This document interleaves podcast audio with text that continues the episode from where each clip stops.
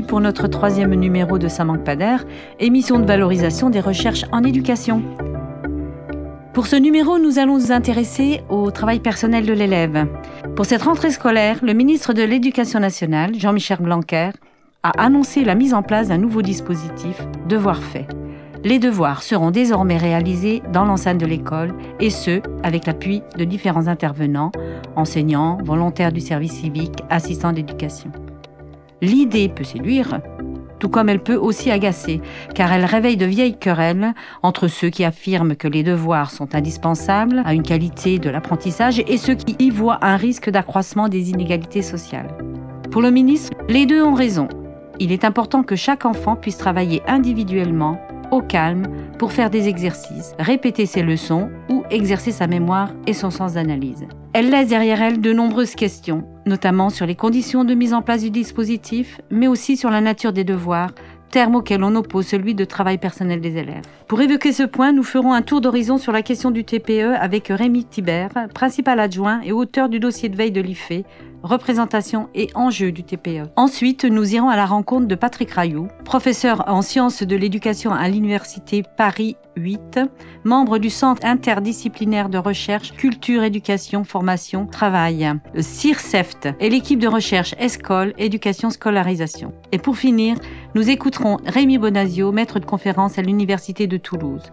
Mais tout de suite, place à Eva Chaussinan, étudiante à l'ENS de Lyon, pour l'interview de Rémi Thibert. Bonjour Rémi Thibert. Oui, bonjour. Vous êtes principal adjoint du collège Les Servisières à Mézieux et vous étiez chargé d'études et de recherche au service veille et analyse de l'Institut français de l'éducation. Et euh, à ce titre, vous avez rédigé en juin 2016 un état de la recherche sur les représentations et les enjeux du travail personnel de l'élève. Vous pourrez donc nous éclairer sur ces questions complexes et controversées. Et pour commencer, un petit rappel historique s'impose. Alors, comment sommes-nous passés du temps des répétiteurs au temps des devoirs à la maison?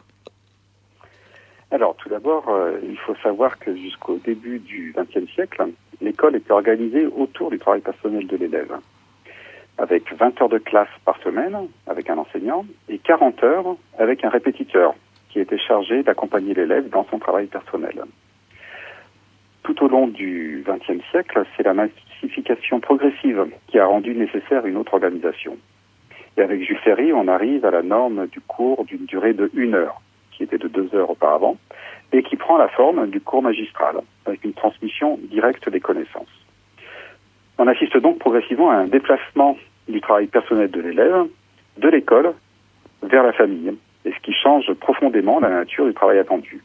On passe de quelque chose qui était prescrit dans le cadre scolaire à quelque chose où on attend une forte autonomie de la part de l'élève pour qu'il puisse faire ce travail. Alors justement, face à, tous ces changements que vous venez de, de décrire, comment pourriez-vous définir ce qu'est le travail personnel de l'élève et ce qu'il sous-entend aujourd'hui? Alors pour commencer, on pourrait proposer comme définition du travail personnel de l'élève dire que c'est un ensemble de processus mobilisés de façon autonome et personnelle par l'élève pour s'approprier des objets d'enseignement, que ce soit des connaissances ou des compétences. Qu'on comprend bien que la notion de travail personnel de l'élève ne se réduit pas au devoir à la maison.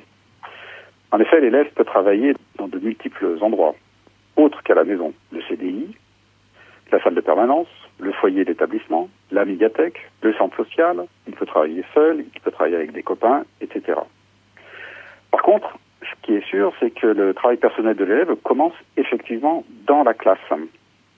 S'il est conçu pour être, euh, pourrait dire, hors sol, c'est-à-dire sans lien avec la classe, ou plutôt sans que l'élève ne fasse le lien avec ce qui a été fait en classe, et c'est très souvent le cas, s'il est conçu comme ça, alors il est inutile et permet à chacun de faire comme si, de s'acquitter d'une commande efficace en termes d'apprentissage.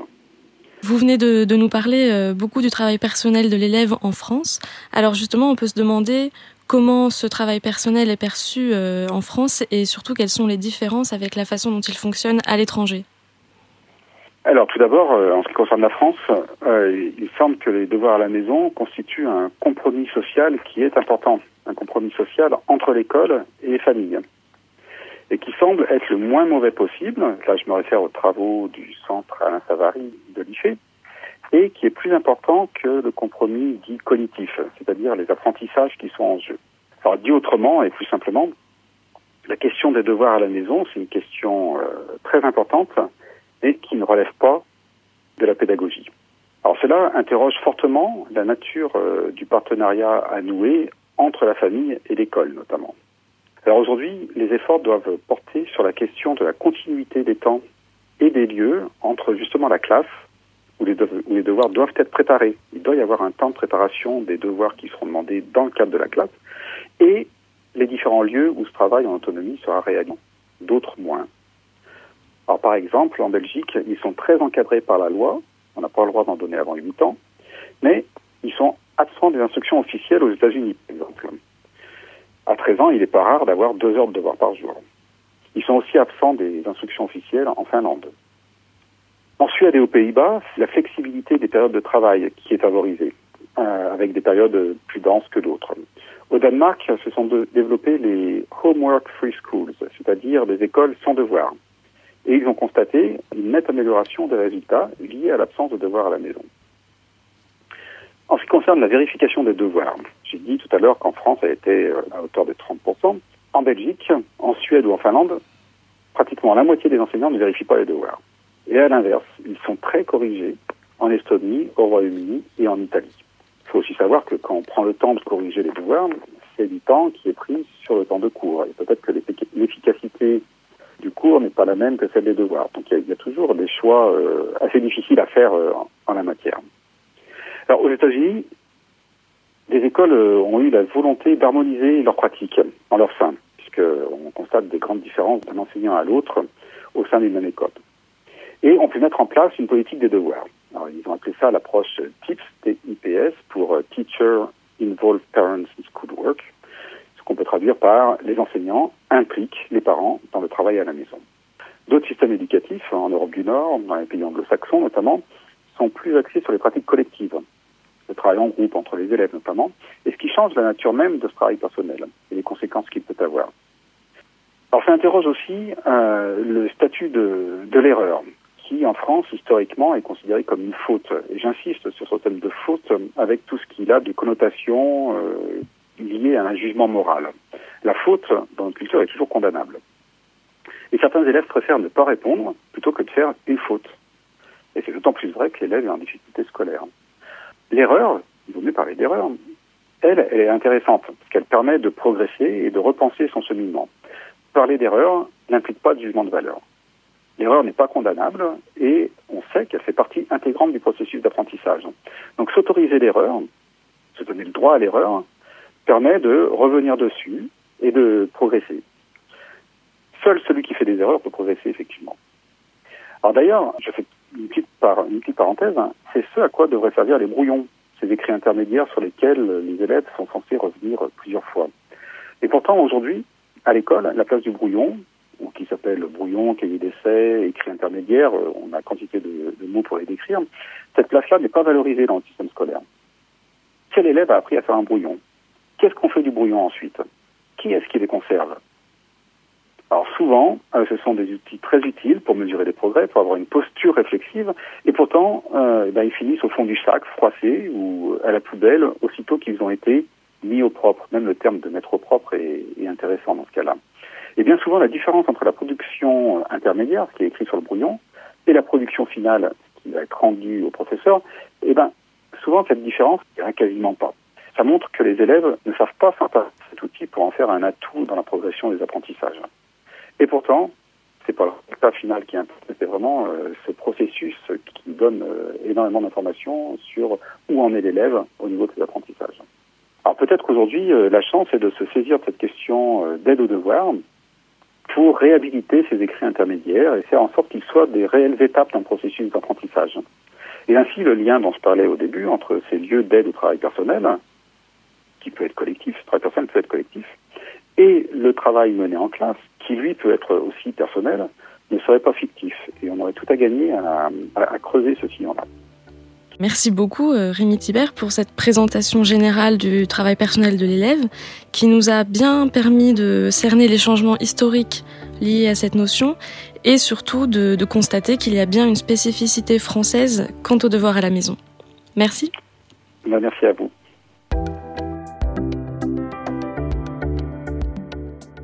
Merci Eva Chaussinan. Je rappelle que vous êtes étudiante à l'ENS de Lyon et que par ailleurs vous êtes vice-présidente de la web radio des étudiants de l'ENS, cette web radio qui s'appelle Transistor. Je vous invite à podcaster leurs émissions. C'est très très riche, c'est très drôle et ça traite de plein de sujets. Et maintenant, place à la recherche avec Patrick Rayou, professeur en sciences de l'éducation à l'Université Paris 8.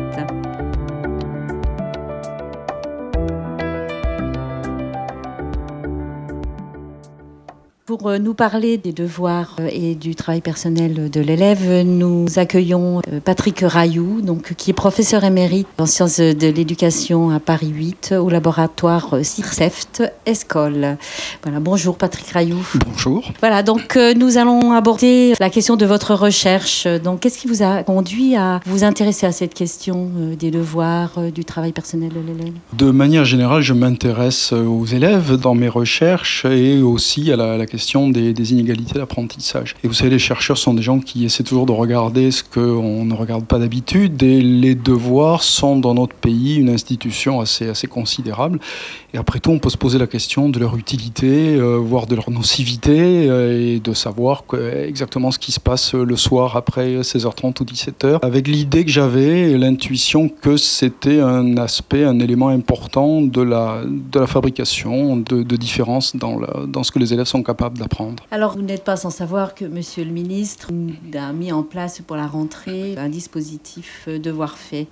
Qu'est-ce que vous en pensez Je pense d'abord que le fait que la pratique des devoirs du soir relève de, l'éducation nationale est plutôt une bonne chose parce que nous savons aujourd'hui qu'il y a beaucoup, beaucoup d'acteurs qui se précipitent autour de, ce moment un peu, un peu sacralisé de la, de la vie de l'école et des élèves. Dans les travaux que j'ai pu conduire ou que des étudiants devenus enseignants aujourd'hui ont pu mener eux-mêmes, nous voyons bien que au moment des devoirs du soir, selon qu'ils sont pris en charge par des associations, par des bénévoles, par des étudiants, par des enseignants, par des parents, par des parents euh, d'origine immigrée ou pas, etc., etc., la manière de les conduire, la manière d'aider les élèves est extraordinairement hétéroclite et euh, fait, selon nous, de la difficulté parce qu'il n'est pas sûr du tout que les attentes de l'école y soient comprises et, relayées. Donc, de ce point de vue-là, ça me paraît très bien euh, que l'école c'est au fond d'endosser la responsabilité de ce qu'elle qu'elle engage quand elle donne des devoirs à faire. Néanmoins, je pense qu'il faut regarder un peu plus près et aller peut-être un peu plus loin dans,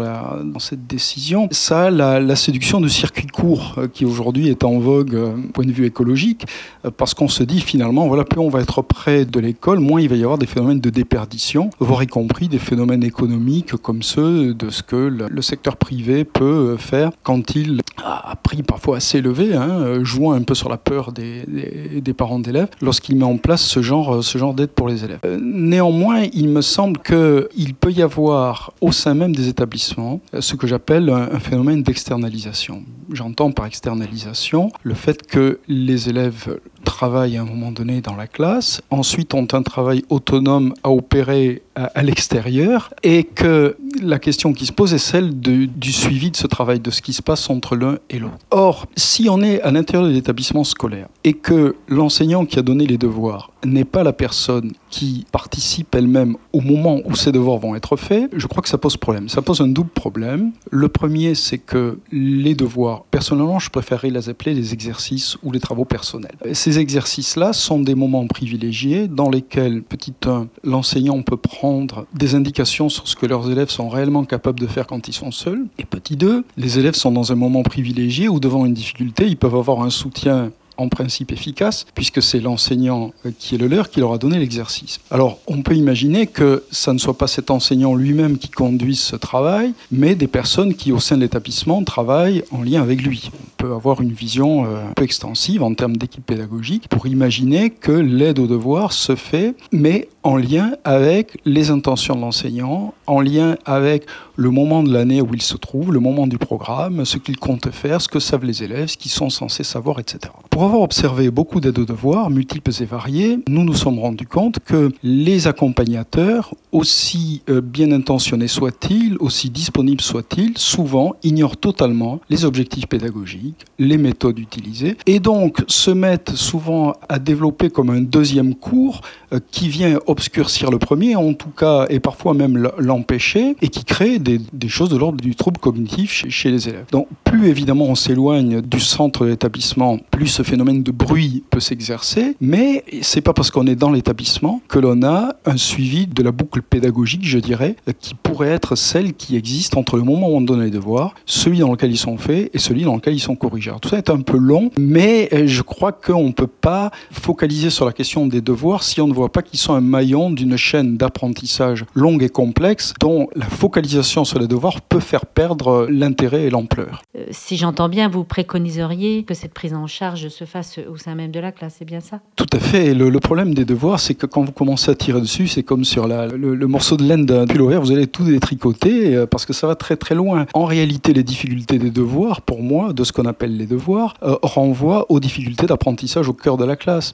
Et que d'une certaine manière, comment peut-on penser que des élèves qui n'ont pas compris une première fois dans la classe vont être capables de comprendre seuls ou avec des personnes qui ne sont pas celles qui leur ont fait le cours, ceux qui n'ont pas compris la première fois? Il y a là une sorte de paradoxe devant lequel j'aimerais bien qu'on s'arrête, qui m'a arrêté euh, moi-même, et qui est assez, enfin, on peut imaginer qu'il est assez facile à résoudre euh, si on fait en sorte qu'il y ait une unité du processus. Il est normal de faire des erreurs. On n'apprend que par ces erreurs, à condition qu'elles soient diagnostiquées comme erreurs par des gens qui sont en train de vous enseigner ou par des gens qui travaillent avec eux et en liaison avec eux, et qu'on y remédie dans l'instant. Donc ça, ça supposerait en effet, de mon point de vue, davantage d'exercice dans la classe. Pour des raisons historiques hein, euh, qui remontent à la, à la fin du 19e siècle, on a réduit les, séquences d'enseignement de deux heures à une heure. À l'époque où c'était deux heures, il y avait forcément leçon-exercice. C'était mélangé, c'était mêlé, c'était tissé, et la question se posait sans doute au moins qu'aujourd'hui, d'autant qu'à l'époque, les élèves qui étaient dans les classes étaient quand même des héritiers, donc des gens qui avaient des méthodes intellectuelles fournies par les familles plus proches des attentes de l'école qu'elles ne le sont aujourd'hui pour la, pour la majorité des élèves. Et donc ce processus, on peut supposer, était plus satisfaisant. Dès que vous avez, pour des raisons un peu techniques à l'époque, dédoublé les heures de classe, qu'est-ce qui s'est passé? Les enseignants ont pris l'heure pour faire la leçon, parce que c'est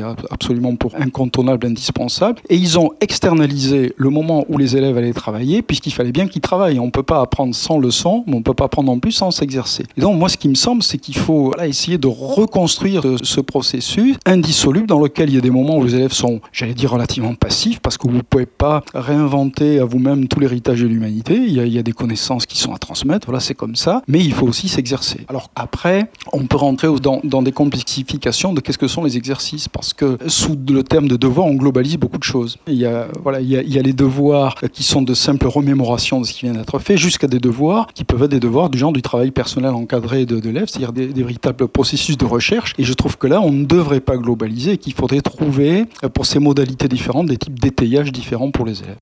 C'est vrai que vous faites la distinction entre la notion de devoir et le travail personnel de l'élève. Oui. Donc, euh, voilà, pourriez nous en dire un eh peu ben, plus Ce qui est commode avec la notion de devoir, c'est que c'est une notion morale et que donc tout le monde sait bien que c'est quelque chose qu'on a à faire, donc tout le monde est d'accord. Les élèves ont des devoirs à faire, les enseignants ont des devoirs à donner, les parents doivent accompagner les devoirs. Mais quand on a dit ça, on n'a pas dit grand-chose. La question pour moi qui est la vraie, c'est quel type d'exercice on donne pour quel objectif viser. Et là, c'est véritablement une grande nébuleuse. Quand on interroge les enseignants, on voit bien qu'ils traversent tout le spectre, à la fois de devoirs qui sont de la, encore une fois, de la, de l'enfonçage de pour parler comme eux, euh, jusqu'à des devoirs plus, qui relèvent plus de l'exploration, et dans lequel, là, l'étayage des élèves pose des problèmes d'une grande complexité pour une partie d'entre eux. Donc, amalgamer tout ça, ça me paraît gênant. Voilà pourquoi le terme d'exercice, alors on pourrait dire qu'il y a un genre général de l'exercice, mais en fait, ça amènerait peut-être à essayer de se demander davantage ce qu'on vise lorsqu'on a fait une, certaine prescription, et surtout quels moyens on donne pour que les élèves arrivent à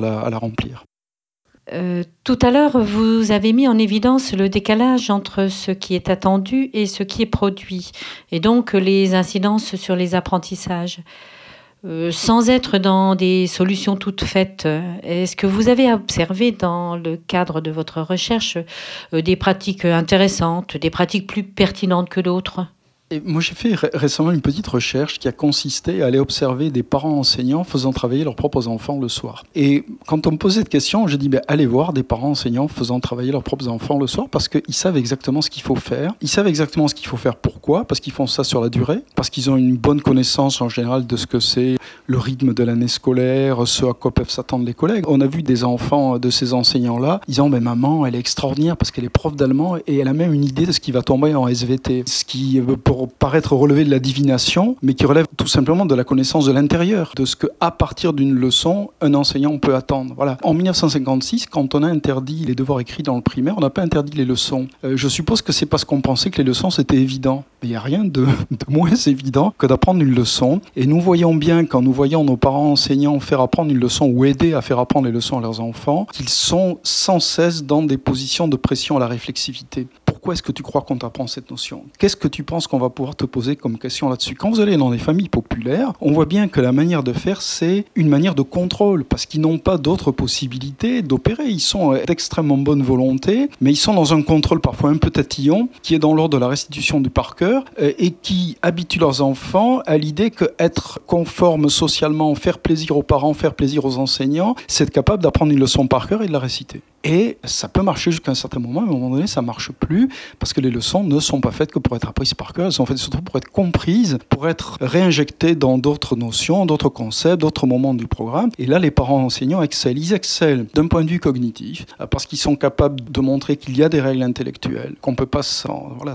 démettre, qu'il faut absolument euh, s'y soumettre à un moment donné et en quoi elles consistent. Ils sont très performants d'un point de vue culturel parce qu'ils organisent aussi très souvent toute la vie de la famille autour du programme. Moi, j'ai vu des parents euh, qui avaient changé les musées qu'ils visitaient parce que le programme d'histoire-géographie euh, ou autre avait changé. Hein. Et c'est vraiment un type d'accompagnement idéal dont ils ne se rendent même pas compte eux-mêmes qu'ils le font et que ça participe de la scolarisation de leurs enfants. Et ils soutiennent aussi leurs enfants d'un point de vue identitaire parce qu'ils sont tout le temps en tout cas ceux que nous avons vus et observés, dans l'idée de c'est pas grave, tu t'es trompé, mais c'est un travail de longue haleine, c'est une longue patience. Alors qu'on sait que le réflexe normal des élèves, des garçons en particulier, c'est que s'ils ne sont pas gratifiés d'un investissement qu'ils ont fait, euh, ils se découragent, ils jettent les copies, ils regardent même pas les corrections, et que tout ça ne sert pas à grand chose. Voilà. Donc il faut les entretenir sur la durée, leur montrer que être élève à l'école, c'est pas la même chose qu'être euh, dans la cour et d'être avec ses copains. Il y a une sorte d'attitude particulière. Il faut se projeter dans la durée. C'est pas un exercice après l'autre. C'est ce que tu fais aujourd'hui. Voilà, toutes ces choses-là, cette longue patience, eh bien, ça ne peut s'apprendre qu'en faisant. Je, ne vois pas comment. Et y compris si vous faites des discours euh, plus ou moins moralisateurs aux élèves là-dessus, ça va les saouler, comme ils disent, et, c'est tout à fait normal parce qu'ils n'en verront absolument pas l'intérêt. Donc ça, ça ne peut pas être mis en place dans des lieux dans lesquels les enseignants ne sont pas impliqués. Alors ça va loin parce que ça veut dire redéfinir euh, très certainement la, pratique enseignante. Et là, bon, moi je suis pas législateur, mais je vois mal comment, avec les élèves d'aujourd'hui issus de la massification, et c'est tout à fait très bien qu'elle ait lieu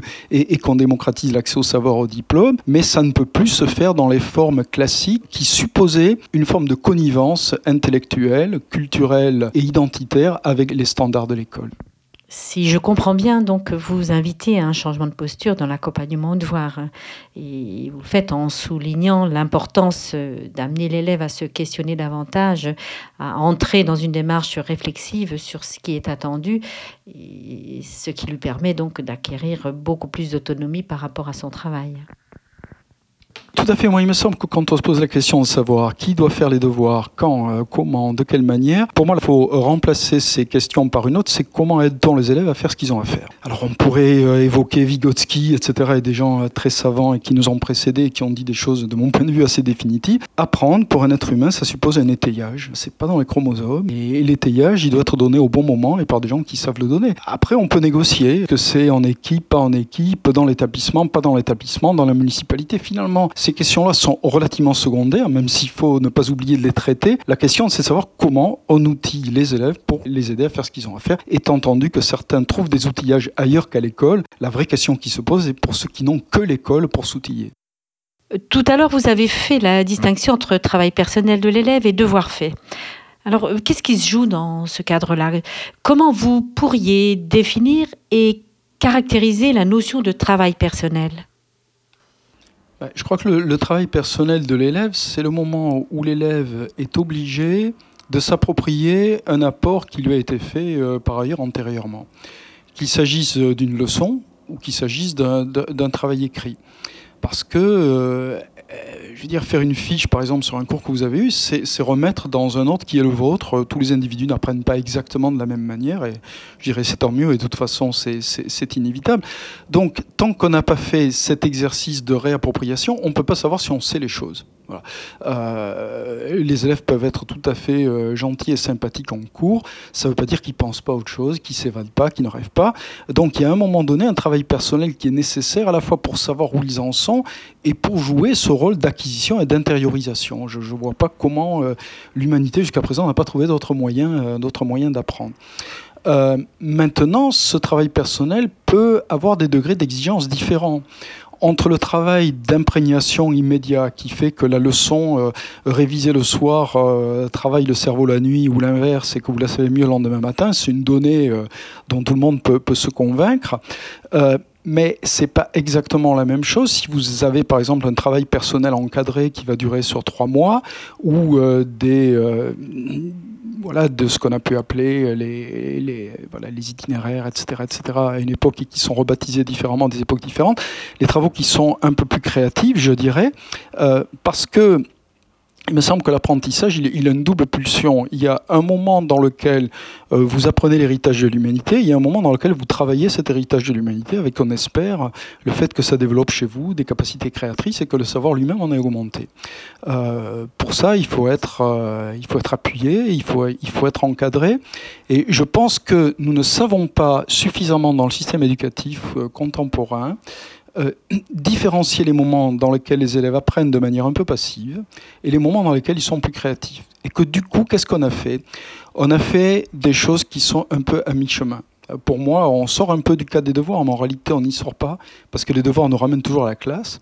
Euh, ce qu'on appelle le cours dialogué aujourd'hui est une espèce d'ersatz dans lequel ni l'enseignant ne fait un cours magistral, personnellement je suis favorable aux cours magistraux, ni l'enseignant ne met en position de recherche ses élèves, personnellement je suis favorable à la mise en position de recherche.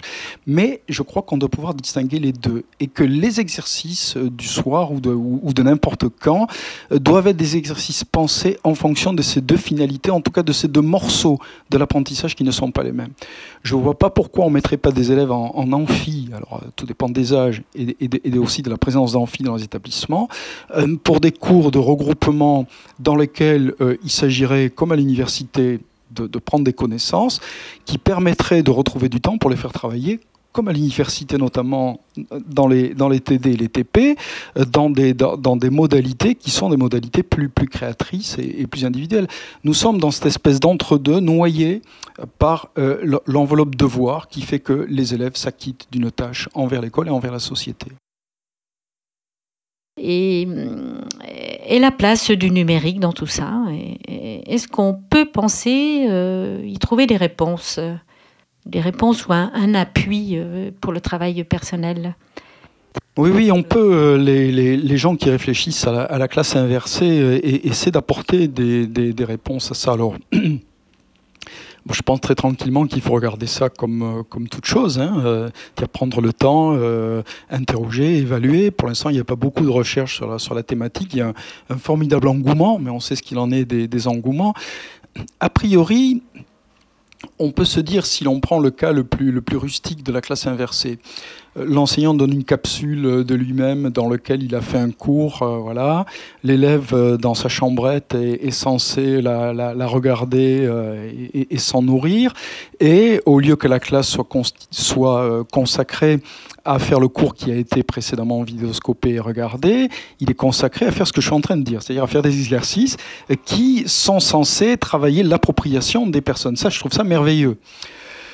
Sauf qu'on peut se demander si des élèves qui sont déjà en difficulté en classe pour comprendre le cours vont être en meilleure position quand ils sont chez eux soumis à la distraction de toute autre sorte de, paramètres euh, pour pouvoir euh, comprendre, euh, et sans la présence de l'enseignant et des possibilités de reformulation éventuellement, ce qu'ils ont déjà du mal à comprendre en cours. Donc là, on est en train d'inverser la classe, mais aussi d'inverser le problème. Je ne suis pas sûr du tout que euh, l'autonomie qui est présupposée pour faire les devoirs ne soit pas aussi présupposée pour apprendre les leçons qui permettent de faire les devoirs. Donc on a une, sorte de double escalade de, l'autonomie, je dirais, qui me paraîtrait pire que, le mal qu'elle essaie de conjurer. Mais euh, on voit bien, et j'ai commencé à voir, et je, vais commencer une recherche sur ce thème-là, euh, que tous les, tenants de la classe inversée n'ont pas cette vision aussi rustique. On voit par exemple, euh, c'est peut-être un peu le cas extrême, des enseignants qui font la vidéo avec les élèves. Là, je dis, on est, déjà dans autre chose parce que ils sont partie prenante de l'élaboration conceptuelle, je dirais, et méthodologique de la chose, et que du coup, le fait de faire la leçon, c'est déjà une manière d'être, dans l'exercice. Hein. Et là, le numérique euh, peut produire pour ça des accélérations considérables de, temps euh, qui vont condenser, permettre des retours. Et, il ne faut surtout pas se priver de ce que la technologie nous, euh, procure, à condition évidemment de passer des à l'ivresse, comme je crois on est un peu en train de le faire, et de ne pas redoubler les questions d'autonomie, et de ne pas imaginer non plus que ce qu'on appelle les digital natives le sont d'un point de vue scolaire. On peut parfaitement savoir manipuler des tablettes et euh, n'avoir aucune compétence euh, pour euh, comprendre ce qu'est la littératie numérique.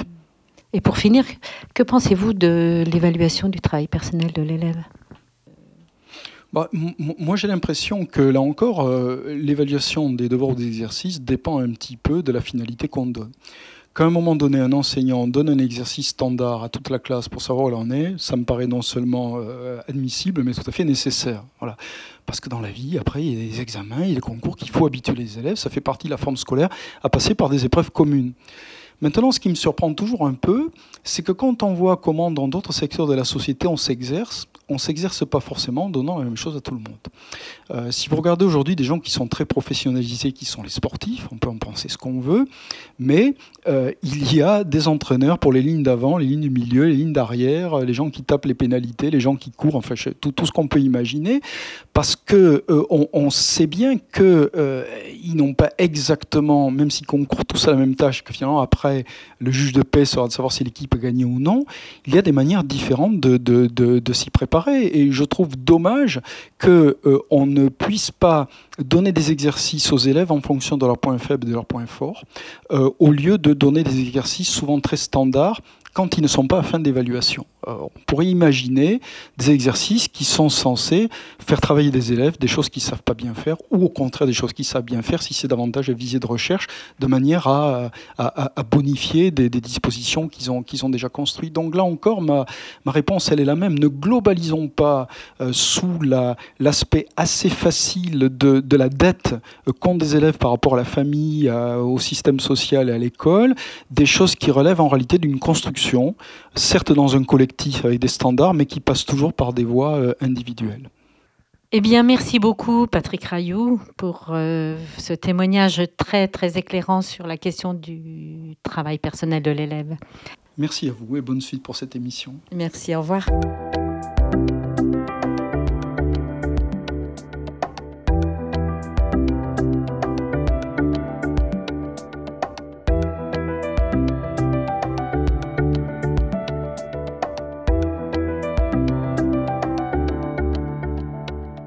Et maintenant, voici une autre approche euh, du travail personnel de l'élève par euh, Rémi Bonasio, maître de conférence à l'Université de Toulouse, membre de l'unité mixte de recherche, éducation, formation, travail, savoir. Il a soutenu une thèse sur la pratique des devoirs en classe, en et dehors de la classe, de l'analyse de l'activité à la conception d'environnement de formation. Bonjour Rémi Bonasio. Bonjour.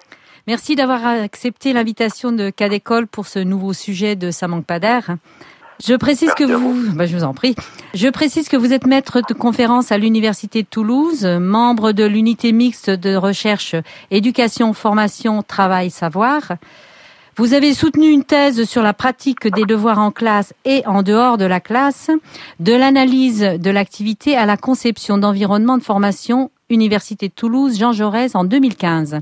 C'est bien ça? Tout à fait. Bon. Eh bien, vous insistez dans cette thèse sur la dimension collective des devoirs et vous développez l'idée qu'il faut créer des environnements de formation. Alors, qu'est-ce que vous entendez par là, par environnement de formation? L'idée des environnements de formation, euh, elle nous est venue du, fait que nous avions à notre disposition un certain nombre de travaux sur la question des devoirs, alors même s'ils ne sont pas si nombreux que ça dans la littérature scientifique francophone, et que euh, l'ensemble de ces travaux mettait en évidence les difficultés que pouvait poser cette pratique aux acteurs, mais sans envisager forcément les conditions de leur transformation. Alors pourquoi environnement de formation et pourquoi pas formation tout court? Parce que le terme d'environnement de formation, il pose la question de la formation et des transformations de manière plus globale, c'est-à-dire sans la référer uniquement à la conception de formation au sens traditionnel du terme, comme on peut l'entendre dans la formation initiale ou continue, mais ça peut également concerner les conditions de travail, les conditions de réalisation des devoirs, en passant par interroger les, conditions matérielles, les objets en fait qui, euh, qui servent à, réaliser ce travail-là, mais également les différents espaces-temps dans lesquels les choses se réalisent et les conditions, les espaces de travail au quotidien, notamment les, conditions organisationnelles des établissements. Vous vous êtes euh, inspiré aussi des courants de l'ergonomie du travail, c'est-à-dire que vous êtes parti donc de l'analyse de l'activité pour repérer des manifestations, des transformations, pardon, dans la manière dont les enseignants s'emparent de cette question. Vous pourriez nous en dire un peu plus? Oui.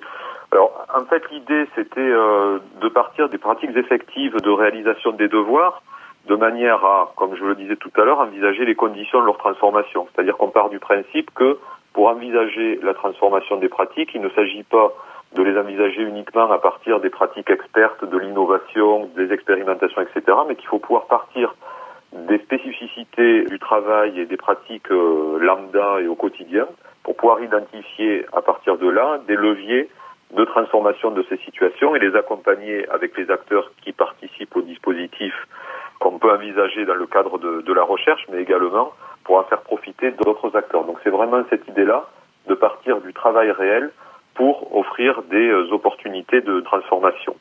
Et comment ça s'est passé concrètement avec les enseignants alors? Nous avons travaillé avec les enseignants, mais pas uniquement. Nous avons travaillé aussi avec les parents, également avec des animateurs dans des espaces d'accompagnement à la scolarité, puis également avec les élèves. Avec les enseignants spécifiquement, il s'est agi de les accompagner et de travailler avec eux euh, au quotidien dans leur pratique en classe, en essayant d'identifier dans leur journée de classe ce qui avait trait au travail personnel des élèves, ce qui avait trait également aux conditions de, de prescription d'un travail en dehors de la classe. Donc il s'agissait concrètement de les filmer dans la classe lors de ces temps de réalisation et de réaliser avec eux dans un second temps ce qu'on appelle des entretiens euh, d'autoconfrontation, c'est-à-dire d'essayer de travailler avec eux sur quel, est leur, euh, leur vécu, leur point de vue, y compris sur ce qu'ils venaient de vivre. Dans un deuxième temps, les enseignants en question ont été confrontés aux images qui ont été aussi euh, prises par, par moi-même et mon équipe de ce qui se fait en dehors de la classe. Donc très concrètement, il s'est agi d'accompagner plusieurs élèves d'une classe, de les filmer, dans la classe et de les filmer en dehors de la classe et de confronter les enseignants à ce qui se passe dans la classe et en dehors de la classe. Et c'est là que vous intégrez aussi alors la dimension, enfin le travail avec les parents et les, les associations? Tout à fait. C'est-à-dire qu'en fait la même chose a été réalisée avec les autres acteurs. Il y a eu un travail donc d'observation par la vidéo de leur pratique et également d'autoconfrontation et nous avons confronté ces différents acteurs-là à ce qui se passait dans l'autre espace, c'est-à-dire là en l'occurrence en classe.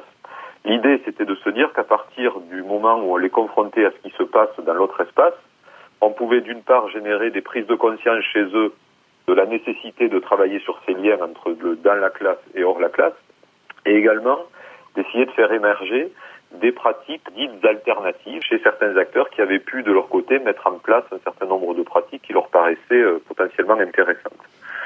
Alors, vous pourriez nous donner quelques exemples de pratiques euh, alternatives? Alors, par exemple, parmi les, euh, les, pratiques dites alternatives, euh, nous avons eu des, euh, des, enseignants qui ont pointé que une des difficultés principales qu'ils rencontraient dans le fait de donner les devoirs, c'est que ce temps d'écriture des devoirs se passait à la fin du cours pour ce qui est du secondaire ou fin de la journée pour ce qui est de l'école primaire, et qu'il s'agissait de temps peu propices à la mobilisation des élèves, puisqu'il s'agit de la fin de journée ou de cours, que les élèves sont plutôt dissipés, et que donc les devoirs sont écrits dans la précipitation, euh, etc. Donc une pratique alternative évoquée par, euh, par des enseignants consiste à faire écrire les devoirs en début du cours ou en début de la journée, de manière d'une part à pouvoir avoir les conditions satisfaisantes d'écriture des devoirs, mais d'autre part également de donner aux élèves la perspective de ce qu'ils allaient avoir à faire seuls après la journée de classe. Alors, cette pratique-là, pour moi, elle est, elle est, assez révélatrice du travail que j'ai conduit. C'est-à-dire que, dit comme ça, on pourrait se dire qu'il s'agit d'une alternative relativement modeste, puisqu'il s'agit de, de, de, modifier une, une partie, une petite partie de la, de la pratique, dont certains diront peut-être aussi que ce n'est pas le fond du problème. Donc, dans une perspective euh, ergonomique, alors on ne prétend pas tout résoudre avec une piste comme celle-ci, mais on prétend quand même euh, bah, qu'il s'agit là de petites transformations qui peuvent euh, améliorer le quotidien des enseignants et peut-être des élèves, mais encore une fois, qui ne résolvent pas tout. Je peux donner un autre exemple, peut-être aussi d'une pratique dite alternative, peut-être un peu plus ambitieuse, je dirais. C'est une enseignante, là pour le coup, du, du secondaire en mathématiques, qui nous a fait part de la manière qu'elle avait de traiter la question des devoirs et même plus globalement de la, question du travail personnel des élèves. À chaque fois qu'elle aborde une, une notion en classe, elle associe à cette notion-là, à cette leçon, une batterie d'exercices. Les élèves en classe réalisent ces exercices-là à un rythme qui leur est plutôt individuel, c'est-à-dire que les deux, trois premiers exercices constituent le socle commun que l'enseignante va corriger avec tous les élèves, etc plus une série d'exercices que les, élèves font de manière euh, voilà, différenciée en fonction de leur rythme de travail. Ils le font en classe. Les devoirs à la maison consistent pour l'enseignante à donner de manière individualisée les exercices, soit parce que des élèves peuvent aller plus loin, elle en donne des nouveaux, soit elle va demander à des élèves de corriger un exercice qui a été fait en classe, soit va leur demander de refaire un exercice qu'ils ont déjà fait en classe parce qu'elle estime qu'il y a besoin peut-être de le, de le, réaliser de nouveau.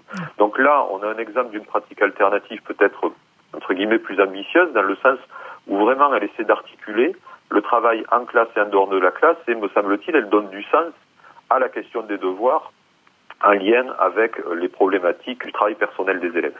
Effectivement, c'est très intéressant. Donc, j'invite les auditeurs à consulter euh, l'article que vous avez rédigé, qui est en ligne euh, avec cette émission. Euh, c'est un article qui a été rédigé pour la revue Dialogue. Rémi Bonasio donc dresse un peu une descriptif de ces différentes pratiques alternatives qui peuvent être très utiles et qui peuvent guider les enseignants dans leur pratique des devoirs à la maison. Et je vous remercie. C'était vraiment très très intéressant. J'invite encore une fois tous les auditeurs à hum, consulter les, vos différents articles parce qu'ils sont très très riches en enseignement. Merci beaucoup euh, Rémi Bonasio et à très bientôt. Au revoir. À bientôt, au revoir. L'émission se termine. Nous espérons avoir apporté un bel éclairage sur cette question vive et complexe. Un grand merci à l'ensemble des personnes qui ont participé à la construction de cette euh, émission. Merci à Patrick Rayou, Rémi Bonasio, que Rémi Thibert, et merci à ENS Média pour son aide précieuse. Rendez-vous le mois prochain pour une nouvelle émission de Ça manque.